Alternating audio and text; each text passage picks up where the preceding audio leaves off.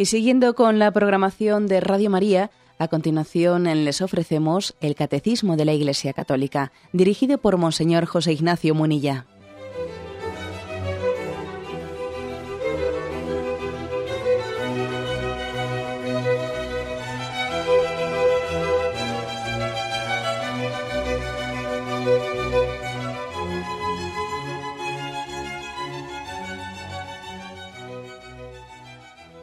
Un cordial saludo a todos los oyentes de Radio María. Un día más, con la gracia del Señor, proseguimos el comentario del Catecismo de nuestra Madre la Iglesia. En esta cuarta parte del Catecismo en la que nos encontramos sobre el tema de la oración, comenzamos una, pues un capítulo nuevo, un artículo nuevo, como queréis llamarlo. Eh, la parte de la oración había comenzado con una explicación de cómo es la, bueno, la revelación de la oración, se distingue primero en el Antiguo Testamento, hablamos de la oración en el Antiguo Testamento, después tuvimos otra parte hablando de la oración en la plenitud de los tiempos, es decir, la oración en Jesucristo, Jesús ora y nos enseña a orar, también hemos hablado de la oración de la Virgen María, y ahora comenzamos una tercera parte, ¿no? después de haber hablado de la oración en el Antiguo Testamento, en el Nuevo Testamento, la oración en el tiempo de la Iglesia, es decir, después de que llega el Espíritu Santo eh, en Pentecostés. Bueno, pues esa es la parte que comenzamos, que es a partir del punto 2623. ¿eh? Nos ceñimos hoy al punto 2623, que dice, el día de Pentecostés el espíritu de la promesa se derramó sobre los discípulos reunidos en un mismo lugar, que lo esperaban, perseverando en la oración con un mismo espíritu. El espíritu que enseña a la iglesia y le recuerda todo lo que Jesús dijo, será también quien la instruya en la vida de oración. Bueno, comentario a este, a este punto. Nos remite este punto al libro de los Hechos de los Apóstoles. Hechos de los Apóstoles es el libro en el que comienza la vida de la Iglesia, pues después de la marcha de Jesús a los cielos. El libro de los Hechos de los Apóstoles lo primero que cuenta es pues, la ascensión de Jesús a los cielos. Comienza prácticamente como terminan los evangelios. Los evangelios terminan con la ascensión de Jesucristo a los cielos y el envío que hace de los apóstoles, y y predicad en mi nombre. Bueno, allá donde terminan los evangelios es donde comienzan los hechos de los apóstoles.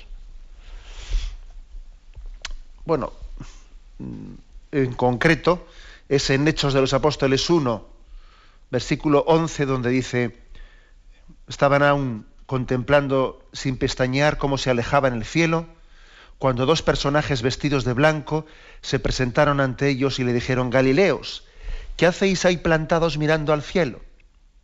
Eh, ¿Están seguros de que el mismo Jesús, que ha sido arrebatado de junto a vosotros para subir al cielo, igual que lo veis, que lo habéis visto ir al cielo, volverá?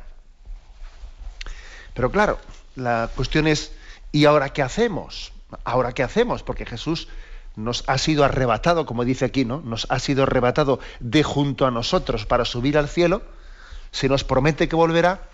Bien, pero ahora qué hacemos?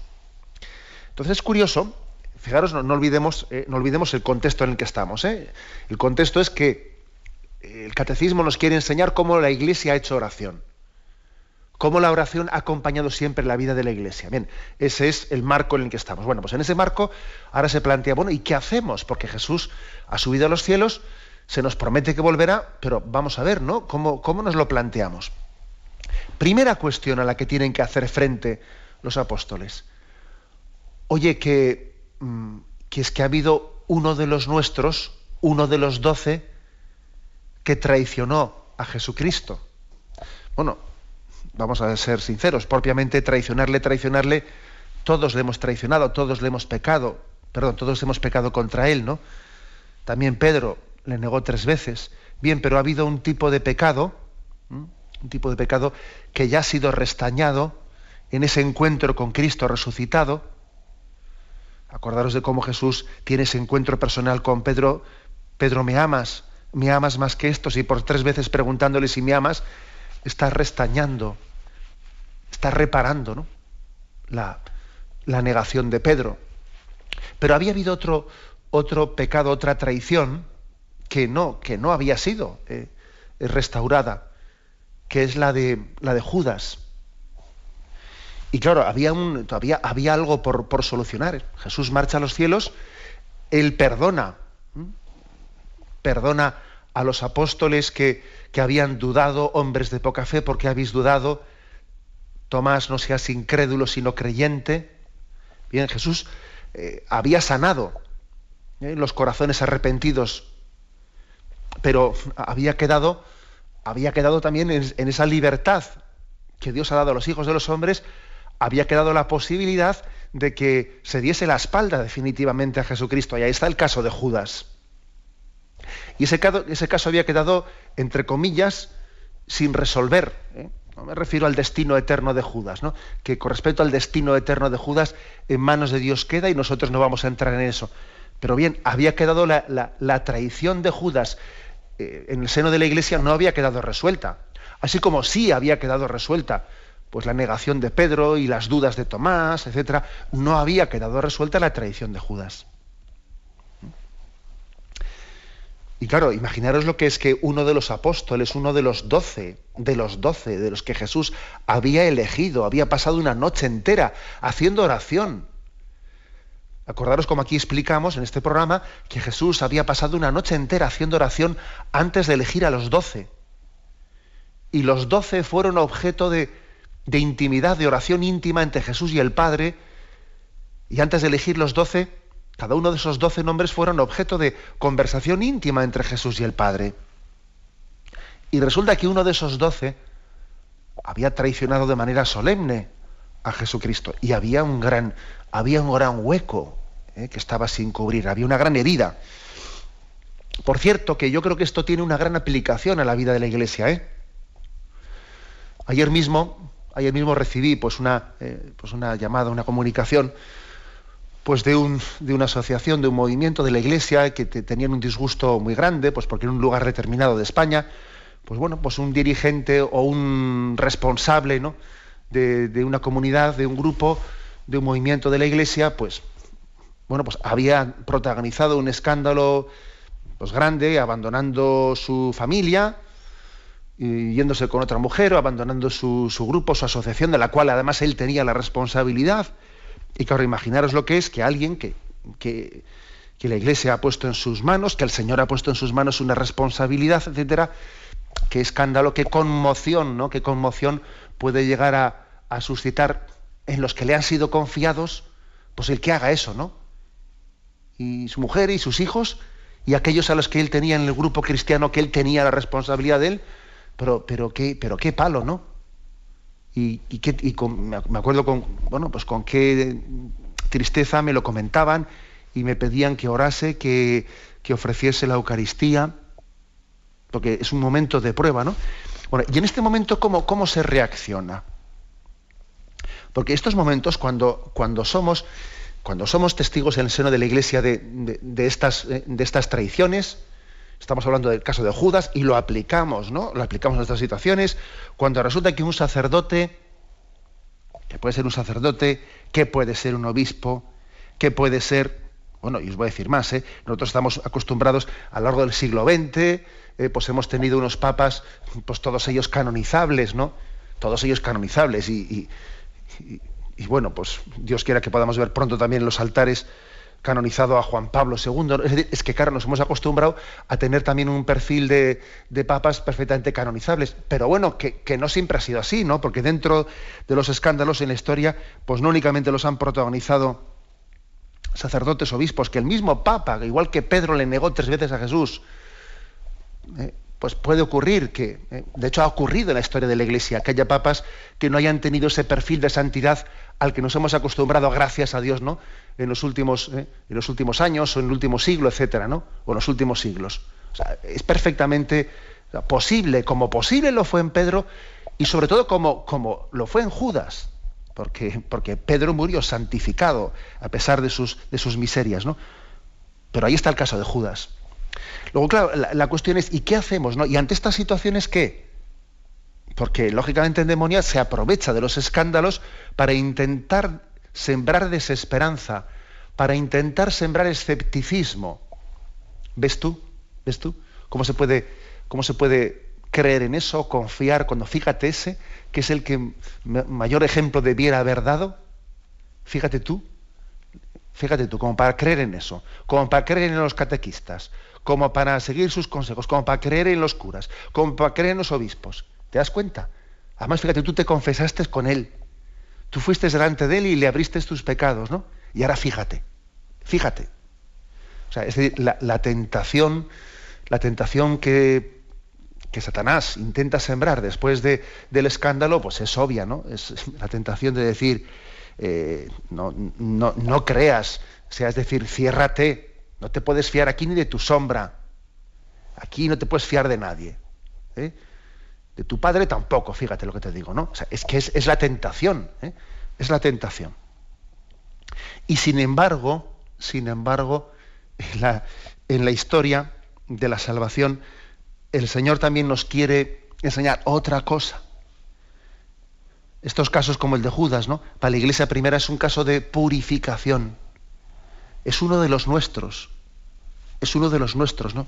Es un caso de purificación, del que tenemos que salir más apoyados en el Señor. El que tenga cuidado, el que se crea muy seguro, tenga cuidado, no caiga. ¿eh? Esta es la, la, lección que tenemos que sacar de estos casos, la que sacó la primitiva comunidad cristiana del caso de Judas. ¿eh? Cuidado con apartarse del Señor.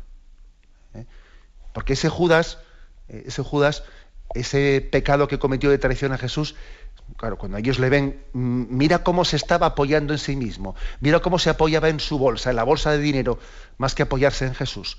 Todo el mundo susceptible de meter la pata a tope en cuanto que se aparta, en cuanto que nos soltamos de la mano del Señor. Y en vez de poner nuestra, eh, nuestra esperanza en Él, ponemos la esperanza en otras cosas. ¿no? O sea, la, lección que sacó la, primitiva comunidad cristiana es esta, es la de purificación, la de confiar en Dios. No nos escandalizamos en el sentido, en el sentido teológico de la palabra, es decir, no nos, no nos aparta de Dios, no nos debe de apartar de Dios el pecado de nuestros hermanos. Entre otras cosas porque dice uno, mira, yo sería capaz de cometer el mismo pecado de Judas. ¿eh? si me apartase de la mano de Dios. El pecado de Judas o el pecado, ¿eh? o cuando a veces nos llegan, nos llegan noticias, ¿no? De, pues no sé, que en determinado lugar, en determinado sitio, que, bien se encargan los medios de comunicación de airearlas, ¿no? Y venga, y, y ponérnoslas, eh, bueno, pues en, primera plana de los medios de comunicación, ¿no? De no sé qué sitio que ha habido pues un escándalo de que sacerdotes pederastas que han abusado de no sé qué, bien se encargan, ¿no? De que nos enteremos bien de eso. Pero cuando llegan esas noticias tan dolorosas, no tan dolorosísimas, nosotros tenemos que sacar la misma, la primera reacción que tenemos que tener es la de decir, y nosotros, y yo mismo, y yo mismo sería capaz de cometer esos pecados si me apartase de la mano de Dios. ¿Mm? Esta es la primera, es decir, la reacción es una reacción de humildad y la reacción de confiar confiar y poner nuestra esperanza no en los hombres, sino en Dios. No nos escandalizan, o sea, no nos aparten de Dios los pecados de los hombres, sino más bien, todavía enfatizan más lo que es la necesidad que tenemos no de apoyarnos en la carne y en la sangre. Nosotros no nos apoyamos en las personas por su liderazgo de carne. Por eso, por eso es muy importante que cuando, bueno, pues cuando tenemos personas que nos ayudan, y que vemos en ellas un cierto liderazgo. Mm, bien, mm, ¿cómo diría yo? Pues que ese liderazgo eh, lo remitamos siempre en la gloria al Señor, que no hagamos ídolos de las personas, que tengamos mucho cuidado de no idolatrizar a las personas, aunque nos hagan bien, aunque sean personas que, eh, que, podamos considerar como un don de Dios para nuestra vida, pues bien, de acuerdo, pero, pero instrumentos son, y no más que instrumentos que en tanto y cuanto nos ayudan al Señor, pues nos servimos de ellas, ¿no? Y en tanto y en cuanto pues no son signos vivos de Dios, bueno, prescindimos de ellas. ¿eh? Que aquí todos somos pecadores, ¿no? Es decir, la primitiva comunidad cristiana tuvo que afrontar el caso pendiente que tenía, ¿eh? el caso de Judas. Y es una lección para nosotros cómo lo afrontó. Bien, nos lo va a explicar eh, a partir, de, a partir este, de este versículo, pero primeramente tenemos un momento de reflexión y continuamos enseguida.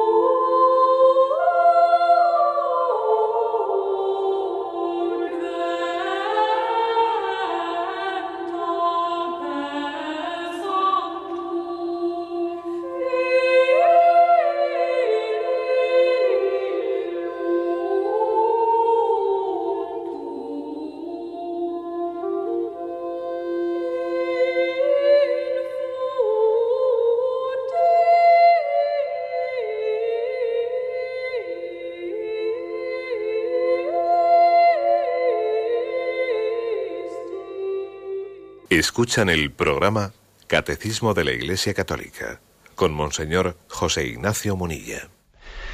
Estamos hablando en esta edición del Catecismo, estamos poniendo el caso, la situación de la primera comunidad cristiana que tras la ascensión de Jesucristo a los cielos tiene que afrontar pues algo que tenía pendiente y es qué pasa con el hueco que Judas había dejado. ¿Cómo solucionaron ellos el escándalo y la herida que había creado en la comunidad cristiana que uno de los doce apóstoles hubiese sido un traidor? ¿Cómo lo solucionaron? Pues fundamentalmente lo solucionaron a través de la oración. Vamos a verlo. ¿eh? La oración fue el instrumento para sanar esta herida. Esto es una lección. ¿eh? los escándalos que existen en el seno de la Iglesia nos tienen que llevar a, tener más oración, mm, a reparar, a reparar. ¿eh? De hecho, a mí me, impactó mucho cuando me contaron cómo en Estados Unidos, a raíz de aquellos escándalos que, que, se fueron haciendo públicos, la reacción del pueblo de Dios en Estados Unidos había sido adoremos, adoremos al Señor. Y se abrieron muchas capillas de adoración perpetua y se reaccionó con una intensa adoración de reparación. Esa es la clave. Bueno, veamos cómo reaccionó la primera primitiva comunidad cristiana. Regresan de de la ascensión de Jesús a los cielos y se dice que todos estos, o sea, los, apóstoles, pero claro, faltaba uno, faltaba uno, ¿eh? Todos estos, junto con las mujeres, con María, la madre de Jesús, y con los hermanos de éste, oraban constantemente en íntima armonía. Si es que esta es la clave de todo. ¿eh? Todos estos, o sea, los once, los once apóstoles, porque faltaba Judas junto con las mujeres, dice. O sea que es que el grupo de las mujeres estuvo presente, ¿eh? estuvo presente desde el principio, junto a Jesús y junto a la comunidad cristiana. Cosa que era novedosa, ¿eh? porque los rabinos no tenían mujeres que les siguiesen. Los rabinos únicamente, sus discípulos eran, eran varones. Y en la comunidad cristiana desde el principio, a ejemplo de Jesús, había un amplio grupo de mujeres que él seguían. Esto es también una gran enseñanza. Y dice, con María, la Madre de Jesús, estaba María entre, entre ese grupo de una manera muy destacada. La señalan aparte. Es el único nombre propio que ponen aquí. ¿eh? El nombre propio es este. Dice el grupo de mujeres, el grupo, y luego dice, los hermanos de Jesús. Bien, los hermanos de Jesús sabemos que se refiere a sus familiares. ¿eh? No creo que haga falta explicar aquí cómo los hermanos de Jesús no son en el sentido carnal, porque en, el idioma de Jesús no se distinguía entre hermanos y primos, sino que era un concepto de familia más amplia. Y algunos han querido sacar de este, de este versículo eh, la consecuencia de que la Virgen María tuvo más hermanos. Ya, eh, absurdo. ¿eh? Es más, cuando a veces se citan quiénes eran los hermanos de Jesús y se ponen nombres, sabemos positivamente que eran primos y no hermanos. Pero bien, ahora no vamos a esto. No, no, quiero mm, salirme del hilo. Quiero decir que los once apóstoles que faltaba Judas, un amplio grupo de mujeres, María, y los familiares de Jesús, dice que estaban en íntima armonía, orando. Oraban constantemente en íntima armonía. O sea, querían salir en este momento la iglesia que nace, La iglesia que, se ha quedado sin Jesús porque Jesús ha subido a los cielos y encima tiene la, herida de que uno de los apóstoles ¿no? pues, ha traicionado, va a salir ¿no? de esta situación con una terapia de oración. Oraban constantemente en íntima armonía. ¿Y qué quiere decir? Que aquí, hay dos, dos lecciones. El primero, la perseverancia en la oración. Que a veces nosotros las oraciones lo cojo, lo dejo, eh, empiezo, pero lo dejo a medias, con perseverancia, constantemente. Y segundo, íntima armonía. Si es que uno de los obstáculos principales que tenemos para que el Espíritu Santo venga a nuestra vida es nuestra falta de armonía. Si es que, claro, si es que este es uno de los, principales males que podemos tener, la falta de armonía entre nosotros. La falta de armonía. Una cosa es que la iglesia sea perseguida, sea atacada, si es que, si es que eso es, pero que, pero que la iglesia tenga en su seno falta de comunión y falta de armonía, ese es el principal obstáculo para que el Espíritu Santo venga a nosotros. Ese es el mayor mal, que nos quede claro, ¿no? La secularización interna, la falta de armonía interna, ese es el mayor mal, ¿eh?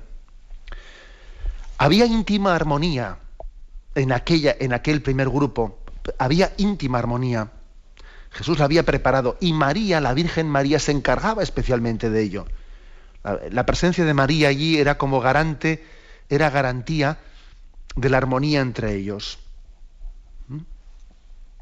Me habéis escuchado en los programas anteriores este aspecto que ahora no voy a volver a repetir. ¿eh? Eso que dije así en plan, en tono guasón, de que cuando no hay madre, cuando no está la madre, hay desmadre. Bueno, pues eh, repitamos esto. ¿eh? María allí era garante de que hubiese armonía entre ellos. Bueno, continúa el texto y dice, ¿no? Oraban constantemente en íntima armonía. Uno de aquellos días, Pedro, puesto en pie en medio de los hermanos que formaban un grupo de unas 120 personas, habló como sigue. Hermanos, tenía que cumplirse lo que el Espíritu Santo anunció de antemano en la Escritura por medio de, David referente a Judas, el, guía de los que detuvieron a Jesús. O sea, es decir, eh, en el huerto de los olivos, Judas había guiado y había dicho, al que yo bese, ese es, ¿no? Eh, referente a Judas, el guía de los que detuvieron a Jesús uno de los nuestros y había tomado parte en nuestra tarea. Pero después, con el producto de su delito, compró un campo, se tiró de cabeza desde lo alto y reventó por medio, desparramándose todas sus entrañas. Es curioso que aquí habla, habla Pedro de, que el suicidio de Judas tuvo lugar, si en otro contexto se dice que se ahorcó, aquí más bien parece que dice que se, se despeñó, se precipitó, dice, pero después en un, se tiró de cabeza desde lo alto y reventó por medio, desparramándose todas sus entrañas. ¿eh? Bueno, esto lo tenéis en Hechos de los Apóstoles, capítulo primero, versículo 18. Habla de esta forma de suicidio. Esto, este suceso se divulgó entre todos los habitantes de Jerusalén, por lo cual llamaron a aquel lugar en su propio idioma Acéldama, es decir, campo de sangre. Todo esto está escrito en los Salmos, que su mansión se vuelva un desierto y no hay quien habite en ella y también que otro ocupe su cargo, que otro ocupe su cargo. Se impone, por tanto, que alguno de los hombres que nos acompañan durante todo el tiempo en que Jesús el Señor se encontraba entre nosotros, desde los días en que Juan bautizaba hasta que fue arrebatado de nuestro lado, se agregue a nuestro grupo para ser con nosotros testigo de la resurrección. Es decir, Pedro interviene, ejerce el liderazgo que Jesús le había pedido que ejerciese y les dice, vamos a ver, no nos escandalicemos, no nos escandalicemos de lo que ocurrió con Judas. Porque, porque primero dice Pedro, esto tenía que cumplirse, dice el versículo 16, tenía que cumplirse lo que el Espíritu Santo anunció de antemano en la Escritura por medio de David. O sea, estaba, estaba profetizado. Y en nuestro caso tenemos que decir que, que está, que cuando habíamos escándalos, que el Señor nos advirtió, nos advirtió de ello, que seríamos probados y que, y que algunos de nosotros pereceríamos, ¿eh?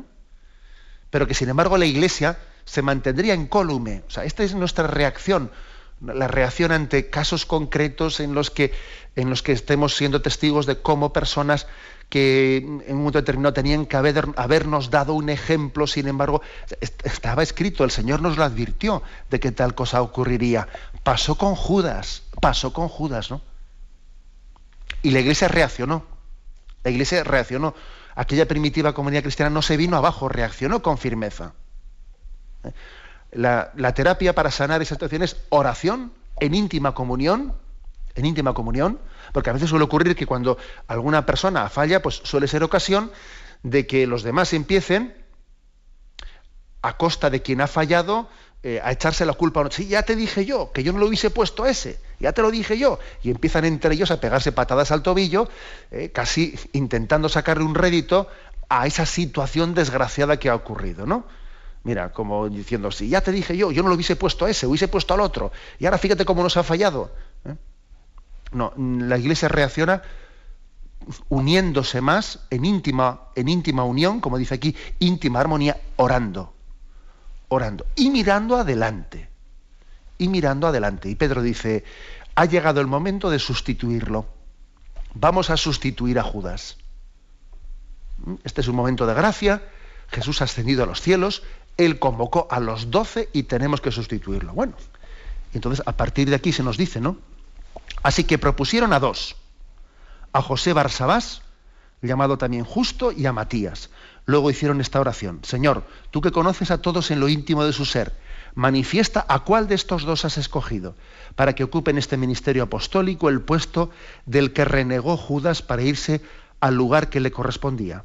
A continuación echaron suertes y le tocó a Matías, quien fue agregado el número de los otros once apóstoles. Ya eran doce de nuevo. O sea que primero propusieron, a ver qué cualidades tiene aquí la gente, estaban proponiendo candidatos entre los que habían acompañado a Jesús desde el bautismo del Jordán, desde cuando Juan bautizaba en el Jordán, dice aquí, hasta haber sido testigos de Jesús resucitado, hasta su ascensión a los cielos. Ven las cualidades, eh, claro, había habido también, aparte de los apóstoles, había habido discípulos, ¿no? Eligen a dos discípulos que habían sido testigos de todo ese proceso con Jesús, proponen a dos, hacen oración, hacen oración y después de hacer oración echan a suertes. ¿Mm? Echan a suertes. ¿eh? Lo, cual, no quiere decir que, la, fórmula de echar a suertes tenga que ser la fórmula, eh, digamos, mm, bendecida por la Sagrada Escritura. No, puede ocurrir que en un momento determinado, para, hacer un discernimiento entre, entre, dos personas, porque no tenemos, o sea, porque hemos orado, porque hemos puesto en manos de Dios, no tenemos desde nuestro punto de vista criterio suficiente para elegir entre los dos, lo echamos a suertes. Puede ser esto así, pero no quiere decir que aquí esté eh, canonizándose la, fórmula de echar a suertes, ¿de acuerdo? ¿Eh? También esta precisión hagamos, pero o sea, se discierne, se propone y se ora antes de haber hecho esa elección. Y es elegido Matías. Permitidme un comentario. Me quiero fijar, un, aunque sea un minutito, en el que no fue elegido, en el otro este José Barsabás. José Barsabás, que su nombre pues casi ha quedado en el olvido porque no fue, no fue el elegido entre esos dos candidatos que había para ver quién sustituía a Judas, José Barsabás. Dice que tenía como, eh, era apodado por la comunidad cristiana llamado también el justo. Si le, si le ponían por nombre el justo, si le llamaban con ese mote, pues debía ser una persona, pues eso, ¿no? Como su propio eh, apodo indica, un hombre bueno, que todo le entendía un hombre, por eso le pusieron como uno de los candidatos, ¿no? Y él no fue el elegido. Y digo que, que también merecería, mm, no sé, merece que nos fijemos en él un instante. O sea, que, estuvo a punto, ¿no? Podía haber sido apóstol, pero no lo fue. Y igual sería bueno utilizar un poco la, eh, no sé, pues la situación de decir, ¿cómo hubiese reaccionado yo si estando en esa tesitura de que uno puede ser una de los doce apóstoles en la iglesia, mm, estoy a punto de serlo y no lo soy, ¿no? Es una, eh, es una, pregunta que se me ocurre hacer. ¿eh? Que, ¿Cómo hubiese reaccionado yo si estando en esa tesitura puedo ser elegido uno de los doce apóstoles y finalmente se elige al otro y a mí no? ¿Mm? ¿Cuál es mi reacción? Mi reacción es la de decepción, decepción, tristeza, amor propio herido, eh, digo todas estas cosas porque suele ocurrir, ¿sabéis? Porque suele ocurrir que a veces en situaciones como estas, eh, cuando uno tiene expectativas, se crea expectativas, pues después tiene un tipo de reacciones interiores de decir, pues eso, ¿no? Pues decepción, etcétera, y hasta a veces, claro, le han elegido a ese porque no sé qué. Aquí como echaron las suertes, igual dicen que estaban, ¿eh? que estaban allí, las, los dados estaban trucados, ¿sabéis? O sea que, bueno, seguro que no fue así, ¿no? Seguro que en este caso concreto, este José Barsabás, este hombre justo, hombre de Dios, no fue esa su reacción. Su reacción, yo estoy convencido de que sería la de decir, Señor, yo no quiero nada fuera de lo que tú quieras. Yo no quiero nada fuera de lo que tú quieras. ¿Eh? Mi, voluntad es la tuya. ¿eh? Y yo no quiero, ¿eh? no quiero un lugar en la iglesia que tú no hayas pensado para mí. Qué gran, o sea, que es importante ¿no? que hagamos este esfuerzo de meternos en la situación de este hombre, porque también esto suele hacer daño en el seno de la iglesia. Ojo, esto también suele hacer daño. Que cuando nos, no sé, pues aspiramos a determinados puestos, ¿no? Bajo la perspectiva de, promocionarnos, ¿no? Yo a la palabra promocionarse le tengo un paquete, le tengo un paquete tremendo. Le han promocionado. ¿Qué, qué promocionado, por Dios? ¿Pero qué es eso? ¿Qué palabra es esa? ¿Eh? ¿Cómo tenemos que, tenemos que purificarnos de esos términos, ¿no? Por todo lo que conllevan detrás. Le han promocionado. ¿Pero qué promocionado, por Dios? ¿Eh? Bueno, pues yo creo que esta, reflexión, yo le tengo devoción, ¿sabéis? Le tengo devoción a José Barsabás, este hombre el justo, porque es que, bueno, porque no, no llegó a ser apóstol y me parece, me parece que es un hombre, un hombre que es prototipo para la vida de la iglesia, prototipo. Necesitamos muchos hombres como este, dispuestos, ¿eh? que, se, que, se, que estén dispuestos a la llamada de la iglesia y al mismo tiempo que no aspiren a, nada, dispuestos a todo sin aspirar a nada. Esto, madre mía, ¿eh? menuda, menudo modelo es este.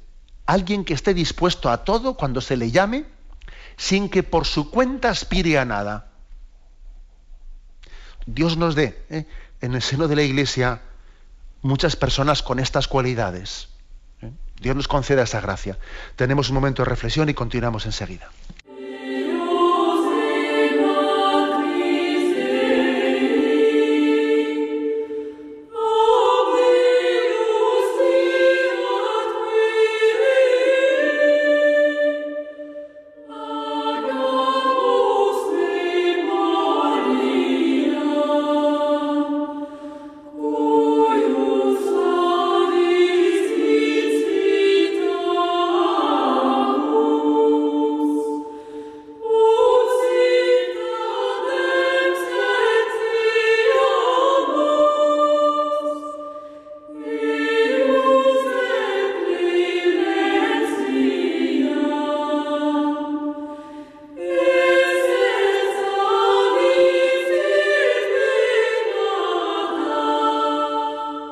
Continuamos en esta edición del Catecismo de la Iglesia Católica explicando el punto 2623. Estamos hablando del primer momento en el que la Iglesia propiamente mm, nace en la plenitud que es el día de Pentecostés. La Iglesia ha nacido de Jesús. ¿eh? Es difícil decir eh, en qué momento en concreto, ¿eh? en qué momento en concreto ha nacido la Iglesia. Jesucristo fundó la Iglesia Claro que Jesucristo fundó la Iglesia, ¿eh? pero no podemos pensar que la fundó en un momento concreto en el que hay un acta fundacional, sino que la Iglesia ha nacido de la vida de Jesús. Y hay muchos momentos ¿no? en la vida de Jesús en los que él, está pensando en la Iglesia y pensando en su continuidad. Cuando reúne a los doce apóstoles, cuando les envía a predicar y por todo el mundo, hace esto en memoria mía, eh, etcétera, etcétera pero de una manera muy especial, teológicamente, la Iglesia tiene un, inicio eh, muy especial en Pentecostés. Se nos cuenta en Hechos de los Apóstoles 2.1. Al llegar el día de Pentecostés, continuaban todos reunidos en el mismo sitio. De pronto, bueno, ya, perdón, ¿eh? es decir, ya está Matías. ¿eh? O sea, la, la clave de Pentecostés es que había que elegir al que sustituyese a Judas. Ya están los doce. Bueno, ya están los doce, hemos restañado algo importante. Ahora va a venir el Espíritu Santo a, hacer comunión, a hacer colegio, ¿no? Eh, hacer colegio, hacer la escuela de los apóstoles en esos doce que de nuevo están reunidos. Dice, Llega el día de Pentecostés, un estruendo que procedía del cielo se escuchó como un huracán que invadió aquella casa donde estaban todos congregados. Vieron una especie de lenguas de fuego que se repartían y se posaban sobre cada uno de ellos. El Espíritu Santo les inundó y se pusieron a hablar en distintos idiomas según el Espíritu Santo les concedía. ¿no? Yo quiero destacar una cosa, quiero destacar el hecho de que estaban reunidos en un mismo lugar. El Espíritu Santo viene donde hay unión y al mismo tiempo, al venir, crea comunión. Entonces esto es la cuestión. De aquí que es primero el huevo o la gallina. Pues es bastante difícil saberlo, ¿eh? porque las dos cosas están íntimamente unidas. Hacía falta esa unión para que viniese el Espíritu Santo. Y al mismo tiempo es el Espíritu Santo el que ha hecho esa unión. A ver cómo, ¿eh? no pretendemos darle una explicación lógica a este misterio, pero hay que afirmar las dos cosas. ¿Mm? La unión es un don del Espíritu Santo, pero al mismo tiempo el Espíritu Santo no viene mientras que, ¿eh? mientras que no luchemos contra los pecados de desunión. Luego, digamos las dos cosas. ¿eh? No sé si es primero el huevo o la gallina, pero las dos cosas tenemos que afirmarlas. Nuestros pecados contra la unión, nuestros pecados de soberbia, de orgullo, de amar, de amor propio, de afán de protagonismo, ¿eh? de querer ser siempre, no, pues ala, no, pues el, el protagonista de todo, eso es un auténtico cáncer que imposibilita el don del Espíritu Santo. Y al mismo tiempo, o sea, donde hay unión viene el Espíritu, pero el Espíritu al venir eh, eh, está posibilitando la unión. Y de hecho esa unión, esa unión que ha posibilitado que viniese el Espíritu Santo, ya era un don del Espíritu. Este misterio es difícil de... la gracia, la gracia está continuamente empapándonos. O sea, es decir, la gracia no ha comenzado a partir de que las lenguas de fuego se ponen sobre la cabeza de los apóstoles, a partir de ahí viene la gracia. Antes no había. No, eso no es así, como os podéis imaginar. Eso no es así. De hecho, el que los doce estuviesen ahí juntos, el que hubiesen elegido a Matías, el que... Eh, claro, eso que dice que ya el Espíritu Santo actuaba antes. Ahora, ahora sin embargo viene eh, de una manera más gráfica, en forma de lenguas de fuego, y entonces el Espíritu Santo había permitido la unidad anterior ellos habían colaborado luchando contra los pecados de, desunión y ahora el Espíritu Santo viene con más fuerza. O sea, que una cosa refuerza a la otra, ¿no? El Espíritu Santo refuerza la unión y la unión invoca al Espíritu Santo y así una cosa se une a la otra. Es así, ¿eh? Esto es una auténtica lección. Y nos recuerda el catecismo que el Espíritu enseña a la Iglesia, le recuerda todo lo que Jesús dijo. Él será también el que instruya a la iglesia en la vida de oración. Porque generalmente cuando se, cuando se habla de, de cómo el Espíritu Santo vendrá, os recordará todo lo que yo os he dicho, que ese es un famoso texto de Juan 14, 26, que dice, os he dicho todo esto durante el tiempo de mi permanencia entre vosotros, pero el abogado, el Espíritu Santo, a quien el Padre enviará en mi nombre, hará que recordéis cuanto yo os he enseñado y os lo explicará todo. Generalmente ese texto lo solemos referir a cómo en la iglesia, mm, o sea, la iglesia, el magisterio de la iglesia, eh, tiene encomendada, ha recibido el Espíritu Santo para interpretar lo que Jesús nos dijo en materia de doctrina y de costumbres que el magisterio de la Iglesia es principalmente en estos campos. ¿no? El Espíritu Santo viene para, para llegar, llevar, dar la recta comprensión de la, de la Sagrada Escritura. Y la recta comprensión eh, se ha referido tradicionalmente, se ha referido pues, a la fe y a las costumbres, al credo y a la moral. Pero aquí el catecismo añade una cosa más. Ojo, y también para instruir en la vida de oración. ¿Eh? Estamos en la cuarta parte del catecismo sobre la oración y por eso se insiste aquí. Eso de que viene el Espíritu Santo y Él os eh, recordará y os enseñará todo, no solo se refiere al tema del credo y al tema de la moral, de interpretar correctamente el credo y la moral, también se refiere al tema de ser maestra de oración. La Iglesia también necesitaba el don del Espíritu Santo de Pentecostés para ser maestra de oración. para aprender de Jesús, de cómo Él oró y enseñárselo a los hombres. Es que cuando, cuando hablamos de ser maestro, no sé por qué, solemos reducirlo al tema de, bueno, pues mm, los, los dogmas de fe. Por supuesto que son importantísimos, ¿no? Los dogmas de fe, de quién es Jesucristo, verdadero Dios, verdadero hombre, el Espíritu Santo. O sea, a veces confundimos la palabra de, de, ser maestro de la fe al tema de la dogmática o al tema de la moral. Pero ojo, forma parte de la enseñanza de la Iglesia el enseñar a orar, como una madre enseña a un hijo, a hablar, a expresarse, a tener confianza, ¿no? Esto forma parte del magisterio de la Iglesia. Y es uno de los magisterios más importantes, enseñar a orar. Tampoco exclusivamente la oración, porque sería también pues, una reducción de la visión cristiana el que se dijese, bueno, a mí de la, Iglesia me interesa pues, eh, la escuela de oración, pero no me interesan los dogmas. Y, bueno, ¿eh?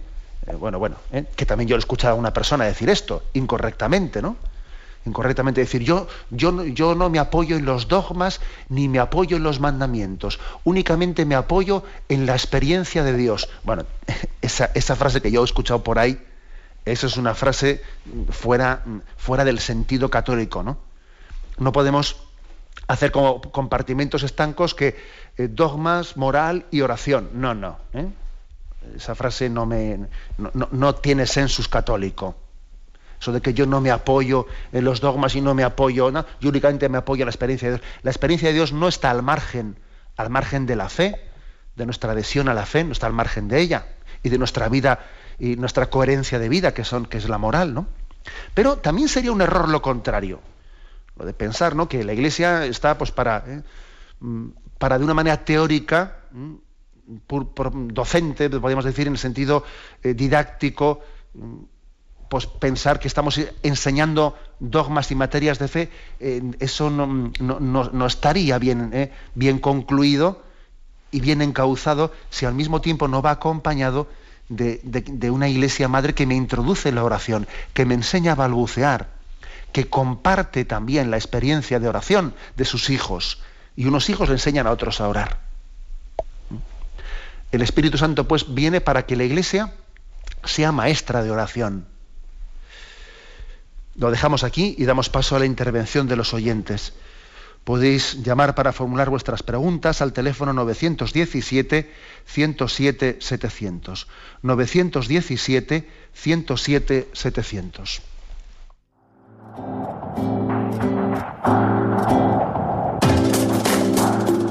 Estos voluntarios que dan su tiempo generosamente en el día a día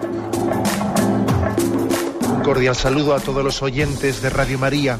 Un día más, con la gracia del Señor, proseguimos el comentario del Catecismo de nuestra Madre la Iglesia.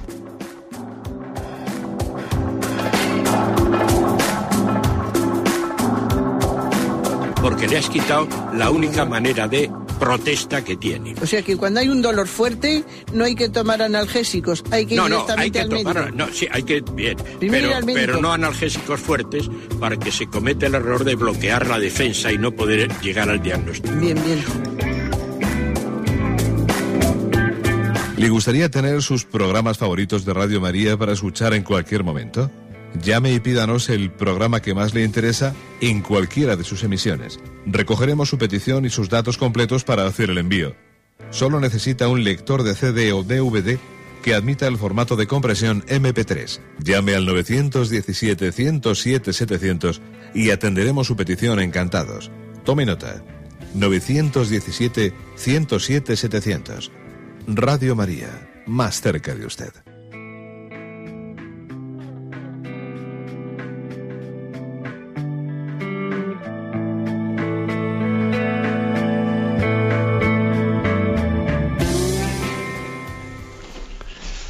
Sí, buenos días, ¿con quién hablamos? Eh, buenos días, gracias por escucharme. Muy bien. Mire, quería hacerle una consulta sobre una duda que tengo. Una persona que está divorciada, que ella no ha pedido el divorcio, pero que su marido se ha ido con otra y se le ha pedido, ¿esta persona puede seguir comulgando?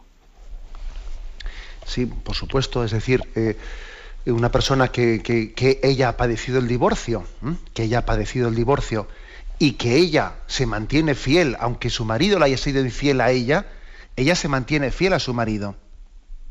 Se mantiene fiel. Y, el hecho de que su marido a ella le, haya vamos, le haya mostrado ese pecado, ella no ha tomado pie de ello para decir, bueno, pues como mi marido me ha fallado, pues yo también le voy a pagar con la misma moneda. Venga, me busco otra persona. esto, esto, esto segundo, lógicamente sería incorrecto, ¿no? No justifica el que alguien haya padecido la infidelidad para que él también pague con la misma moneda. No lo justifica. Pero claro, en el caso que, que consulte el oyente, ¿no? Alguien ha recibido pues, pues esa, esa herida y él, lógicamente, lo que tiene que hacer es subrayar más su unión con el Señor. Es que una persona que ha sufrido la infidelidad y su, su marido o su mujer ha marchado, una de las tentaciones que puede tener es la de, la de reaccionar de la misma manera. ¿eh? Y qué importante es que la vida de oración se intensifique en un caso como estos. ¿eh?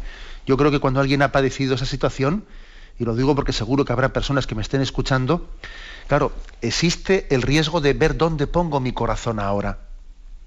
¿eh? ¿Dónde pongo mi corazón? Y hay una tentación muy grande de buscar compensaciones afectivas. La tentación obviamente es muy grande. Y en este caso eh, es importantísimo subrayar la necesidad de más oración y poner nuestro corazón en el Señor.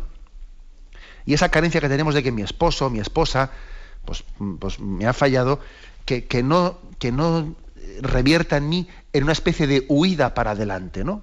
Muy típico, muy típico, huida para adelante y yo ahora también tengo que, se dice, rehacer mi vida, ¿no? El cristiano tiene este principio, como dice el Señor, aunque todos, aunque todos sean infieles, yo no seré infiel, porque no puedo negarme a mí mismo, dice Yahvé es muy importante eh, crecer en la vida de oración cuando estamos en tal situación. Crecer en la vida de oración, apoyarnos en el Señor, comulgar con más frecuencia, ¿eh? confesarnos con más frecuencia, tener un acompañamiento espiritual, porque es una situación más dura. Adelante, damos paso a un siguiente oyente. Buenos días. Hola, buenos días, monseñor. Buenos días, le escuchamos. Sí. Soy de aquí de Granada, le llamo, que le voy a hacer una pregunta que estoy últimamente preocupada. Con un hijo adolescente que tengo de 15 años y entonces pues su padre y yo pues tenemos siempre la pues siempre la, alegría del niño que en fin que, que sea creyente que en fin que vaya por el mundo de la fe no y entonces está un poquito últimamente unas preguntas muy frío tal y cual que si por qué tengo que ir a la iglesia mamá yo creo pero por qué tengo que ir a la iglesia yo me aburro yo allí entonces claro no sé mm, qué voy a tomar no sé si la única solución sería la oración con él o no sé qué actitud tomar antes no porque está un poquito bastante resabiado no que si en su clase que si eh, ¿para qué hay que ir a la iglesia? En fin, un poco bastante frío. Digo, ¿qué actitud hay que tocar con, así con los adolescentes cuando empiezan ya un poco a... y están en un colegio católico y todo y tienen su Eucaristía cada mes? Y entonces a mi pregunta, ¿cuál es la reacción de los padres ante esas actitudes? Yo creo que en primer lugar no hay que asustarse, ¿eh? porque ese serampión eh, hay que pasarlo. Es prácticamente imposible que un chico, pues en esta situación en la que estamos, tenga un crecimiento lineal, ¿no? lineal en su vida espiritual, sin, esas, sin ningún tipo de crisis de adolescencia. Madre mía, si tal cosa ocurriese, uno tiene hasta cierto miedo ¿eh? en una persona que se plantee como que nunca ha tenido una crisis y ha crecido linealmente siempre. Dice uno, uy, este no ha tenido crisis, a ver si luego va a tener un serampión a destiempo. ¿eh? Esto, dicho sea por delante. ¿eh? A veces ha habido personas que han tenido una madurez tan grande en su adolescencia que hasta resulta un poco artificial. ¿eh? Lo digo esto para que no nos asustemos de cuando veamos eh, esa especie de serampiones. ¿no? Yo creo que es muy importante, muy importante en esta situación, el que usted tenga eh, un grado de, comunicación personal con él muy grande. Que procure hablarle mucho de su experiencia personal. Que no no se limite únicamente a decirle a su hijo cómo tienen que ser las cosas. Hijo, esto es así y tenemos que respetar las cosas porque es así, porque tenemos obligación de ir a misa, tal, tal. Bueno, o sea, que su testimonio no sea únicamente el recordarle los deberes, sino que usted comparta con su hijo lo que es su experiencia personal. Mira, hijo, tu madre, tu madre ha tenido momentos también de dureza en los que esto me ha ayudado tal, tal. Mira, hijo, eh, en este mundo en el que vemos que parece que todo el mundo se ríe de todo, luego cuando la gente se queda solas, tiene tal, tal. Eh, en este mundo en el que parece que, que la gente va autosuficiente, luego resulta que por alejarse, alejarse del acompañamiento espiritual, la gente se viene abajo y tiene que estar eh, pues, pues recurriendo a una especie de sustitutos o sucedáneos del acompañamiento espiritual y de la confesión y de muchas cosas, ¿no? O sea, es decir, mm, darle, mm, darle, transmitirle la experiencia, ¿eh? con paciencia, ¿no? Tampoco sin, sin acogotarle al chaval, ¿no? Pero ayudándole a tener también un, sentido crítico, crítico hacia lo que ve alrededor. ¿eh? Porque yo creo que mm, hay que darle también unas claves para que él juzgue lo que ocurre a su alrededor y se dé cuenta, se dé cuenta de que hay que tener capacidad crítica, ¿no? Si no queremos ser absorbidos, ¿no? Y que nuestra personalidad se disuelva en la masa. ¿eh? Pero bueno, adelante. Y usted con su oración y con su cariño, ¿eh? con su cariño de madre, inasequible al desaliento con él. ¿eh? Adelante, vamos a pasar a un siguiente oyente. Buenos días. Buenos días. Sí. Buenos días. Le escuchamos, adelante. Creo que tiene, usted la radio encendida, tendrá que, tendrá que apagarla, por favor. ¿eh? Adelante. Buenos días. Sí, le estábamos diciendo que creo que tiene usted la radio encendida y se está acoplando. Tiene usted que bajarla. A ver, ¿nos escucha ahora? A ver, ¿nos está usted escuchando? Mire, si no yo, que es que tengo la pregunta también para... Adelante, formúlale usted. A ver. Mm, buenos días. Buenos días. Ya, ya. Sí, le escuchamos. Bueno, igual tenemos que pasar a la siguiente llamada. Esta es una pequeña lección para todos los oyentes, porque cuando un oyente llama y tiene su radio encendida... Mire, yo quería preguntarle que me distraigo mucho en los actos de piedad y a veces estos me preocupan me preocupan porque siempre que me voy a confesar tengo que confesarme de lo mismo. Me distraigo yo. Mm, a veces empiezo de segundas otra vez a, empiezo otra vez a, rezar, por ejemplo, y, y así. Y, y, esto me preocupa. Digo, pues es que no, no, no lo hago. Yo lo quiero hacer sin bien, siempre con fe y con y con pero que, que me distraigo y entonces esto me preocupa mucho. Bueno, yo en primer lugar le diría que no se preocupe tanto. ¿eh? O sea, es decir, pues en esta vida tenemos imperfecciones, pues eso, es como si nosotros nos preocupásemos demasiado porque usted no se ha, olvidado, de pagar la radio cuando ha llamado. Pues no hay que preocuparse mucho. Perdóname por la broma. ¿eh? Bueno, pues las cosas las hacemos con un determinado grado de imperfección. Por otra parte, suele ocurrir en la vida espiritual lo siguiente. Cuando uno va avanzando los años, pues lógicamente va teniendo menos memoria. ¿eh? Y ocurre, ahí va, se me, olvidaba, porque yo antes tenía unas oraciones aprendidas de memoria con las que, me gustaban mucho y ahora me veo más torpe y no soy capaz de decirlas y, y, vuelvo de nuevo al principio. Y para algunas personas, según van avanzando en edad, suele ser una prueba muy fuerte de purificación el verse que para expresarse con el Señor no tengo la agilidad que tenía antes, de mis oraciones, de mis reflexiones, sino que me distraigo, se me va la memoria, se me va. Y entonces, ¿qué ocurre? Que yo, yo me apoyaba antes, me apoyaba en unas fórmulas concretas con las que me sentía seguro y ahora me veo desnudo y me parece que rezo mal. Pues mire usted, pues no es así, no es así. ¿eh? El hecho de que perdamos memoria y perdamos agilidad y nos veamos más inseguros es una ocasión para hacer otro tipo de oración. La oración del distraído del despistado que se pone en manos de Dios y dice, Señor, pues mira qué torpe soy. Mira qué torpe soy, que yo quiero hablar contigo y mira, y me distraigo, pero aquí me tienes. Y he empezado tres veces el Padre Nuestro, y no sé si he pasado de... Pero, pero no, lo importante es que estoy contigo, Señor, que estoy contigo. Y el hecho de que me vea más torpe, que me vea más torpe, mi torpeza no es ningún obstáculo para estar contigo. Casi más bien es una ocasión de decir, te necesito más, Señor, porque ya ni me puedo apoyar en las oraciones bien hechas. Me apoyo en ti, más que en mis oraciones bien hechas. Con lo cual, ¿no? lo que le digo es que no se preocupe usted demasiado. ¿eh? No se preocupe usted demasiado. Usted siga adelante, confíe en el Señor y cada oración, entre comillas, que a usted le parece que está mal hecha, es una, ocasión más en la que el Señor le, muestra su cariño y le da un beso de amor. ¿eh? Tenemos el tiempo cumplido. Me despido con la bendición de Dios Todopoderoso, Padre, Hijo y Espíritu Santo. Alabado sea Jesucristo.